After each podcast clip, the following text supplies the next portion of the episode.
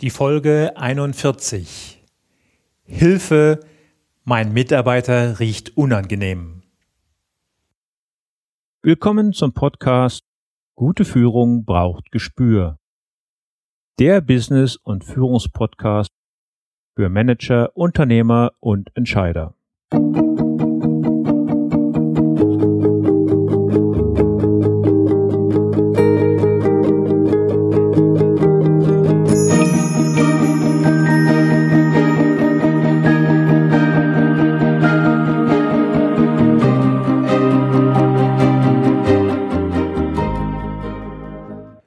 Hallo und herzlich willkommen. Mein Name ist Thomas Reining und ich unterstütze Manager, Unternehmer und Nachwuchskräfte als Führungskräftecoach und Trainer. In diesem Podcast teile ich mit Ihnen mein Wissen und meine Erfahrungen als Führungskraft im nationalen und internationalen Umfeld und freue mich, dass Sie heute hier mit dabei sind. Ja, liebe Hörer von Gute Führung braucht Gespür. Heute ist der Podcast-Titel fast schon Programm, denn Gespür hat auch sehr viel mit Geruch und mit Riechen zu tun. Es geht nun mit Volldampf rein in den Frühling mit zunehmend steigenden Temperaturen. Wenn wir unsere Nase mit der Nase eines Hundes vergleichen, geraten wir zweifelsohne ins Hintertreffen. Nichtsdestotrotz gibt es auch bei uns Zweibeinern den Spruch, ich kann dich gut riechen. Jedes Gefühl wie Freude, Aufregung, Wut, Angst, Glück oder Traurigkeit riecht anders. Hunde können diese Gefühle mit Leichtigkeit riechen, aber auch Menschen haben auf diesem Gebiet unglaubliche Fähigkeiten. Und jeder Mensch riecht anders. Der individuelle Körpergeruch eines Menschen wird weitgehend durch seine Gene bestimmt und ist präziser als der Fingerabdruck. Lediglich eineiige Zwillinge können gleich riechen. Ich möchte hier heute aber keine Gesundheitsfolge über den Körpergeruch von Menschen beginnen, sondern auf ein immer wieder auftretendes Problem von schlechtem Körpergeruch am Arbeitsplatz eingehen. Kennen Sie das auch? Ein Kollege oder ein Mitarbeiter, vielleicht sogar der eigene Chef, riecht unangenehm und man weiß nicht, wie man dieses diffizile Problem ansprechen kann, ohne hinterher Missstimmung und Unfrieden gesät zu haben. Oftmals versucht man es dann mit der, ich sag mal, durch den Rücken direkt ins Auge Methode, wenn Sie verstehen, was ich meine. Einer geht hin und reißt demonstrativ das Fenster auf oder stellt sogar ein Raumparfum auf und hofft und betet, dass der Betroffene von ganz alleine merkt, was gerade los ist. In der Regel hilft dies nicht wirklich.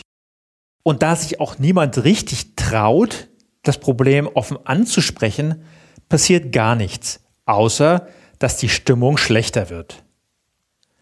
Laut einer repräsentativen GfK-Umfrage, also einer Umfrage von der Gesellschaft für Konsumforschung, gaben 50 Prozent der Befragten an, sich nicht zu trauen, einen Kollegen auf dessen Körpergeruch oder gar Schweißgeruch anzusprechen.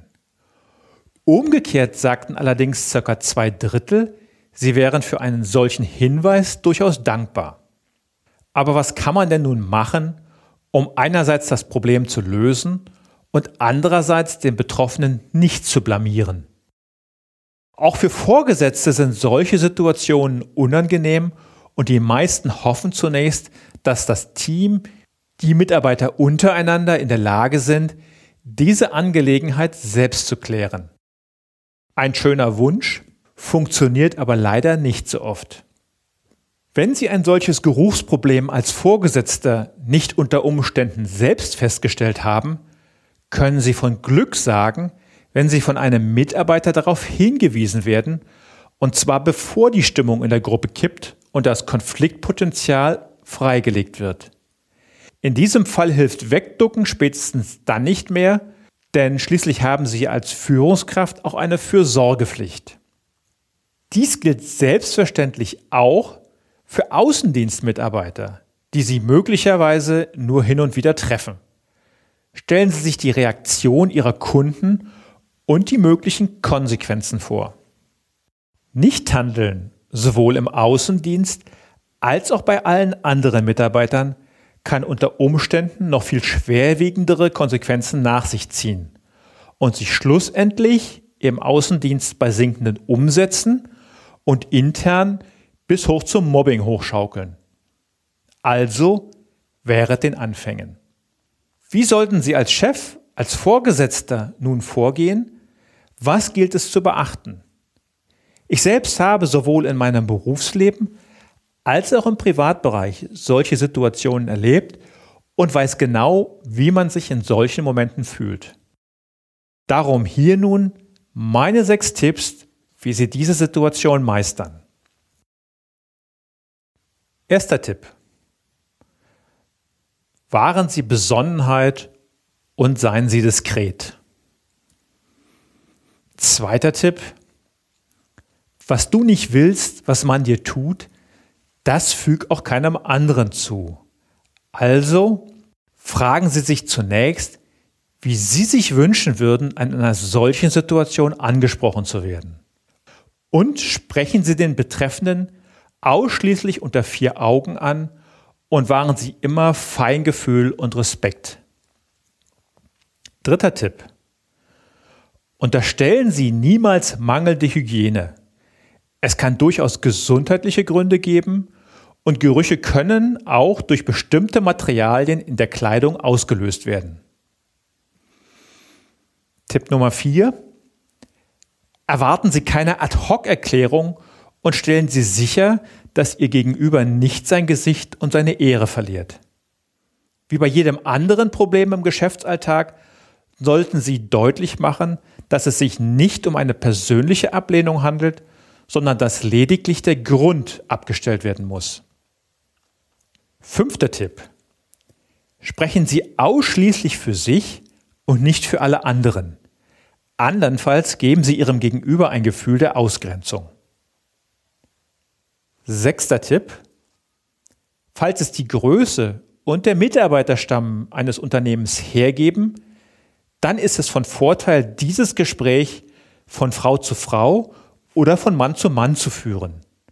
Wenn dies nicht der Fall ist, sorry, dann müssen Sie als Vorgesetzter trotzdem in die Verantwortung. Nun gibt es auch Menschen, die eine große Vorliebe für die belgische, französische türkische oder auch asiatische Küche pflegen und dementsprechend mit zum Beispiel Knoblauch in Kontakt kommen. Für mich gilt hier die gleiche Vorgehensweise wie bei allen anderen Körper- und Mundgerüchen. Es ist belästigend und sollte, wenn notwendig, angesprochen werden. Ich halte es für absolut vertretbar, von den Mitarbeitern zu erwarten, den Knoblauchgenuss auf das Wochenende zu verlegen um Missstimmungen am Arbeitsplatz zu vermeiden. Und wie immer im Leben, Ausnahmen bestätigen die Regel. Und auch hier gibt es Ausnahmen. Stellen Sie sich vor, ein Außendienstmitarbeiter kommt gerade von einer Dienstreise aus dem Ausland zurück. Unangenehme Gerüche verursacht durch die Nahrungsaufnahme können dann überhaupt nicht vermieden werden und dürfen dann bestenfalls mal scherzhaft angemerkt werden. Aber solche Probleme sind ja spätestens nach zwei Tagen automatisch gelöst. Zum Ende noch ein letzter Punkt. Besonders delikat wird diese Angelegenheit dann, wenn es sich bei den Betreffenden um den Chef handelt. Teams oder Business Units sind dann gnadenlos und verpflichten dann wie selbstverständlich den eigenen Teamleiter, ein Gespräch mit dem Chef zu führen. Dann kommt es auf Ihr ganz persönliches Verhältnis zu Ihrem Chef an und ganz besonders auf Ihr Fingerspitzengefühl. In diesem Fall sollten Sie ein paar freundliche Einleitungssätze wählen, mit denen Sie um die Erlaubnis bitten, etwas sehr Persönliches sagen zu dürfen. Beifügen können Sie auch, dass Sie in einer ähnlichen Situation sehr dankbar gewesen sind, einen solchen Hinweis bekommen zu haben. Besonders in solch schwierigen Momenten zeigen sich dann aber auch ihre persönliche Führungsqualität und ihre Autorität. Und genau dies wird Ihr Chef auch an Ihnen zu schätzen wissen. Damit kommen wir zum Ende der heutigen Sendung. Ich bin mir sicher, Früher oder später wird jeder, ob Chef, ob Führungskraft oder Mitarbeiter, in einer solchen Zwickmühle stecken und dann heißt es, diese mit Bravour zu meistern. Dabei wünsche ich Ihnen das richtige Händchen, eine weiterhin erfolgreiche Woche und weiterhin wunderbare, warme Frühlings- und Sommertage. Ihr Thomas Reining. Noch ein Hinweis in eigener Sache. Haben Sie bestimmte Wünsche zu Inhalten oder Themen? Dann schreiben Sie mir gerne.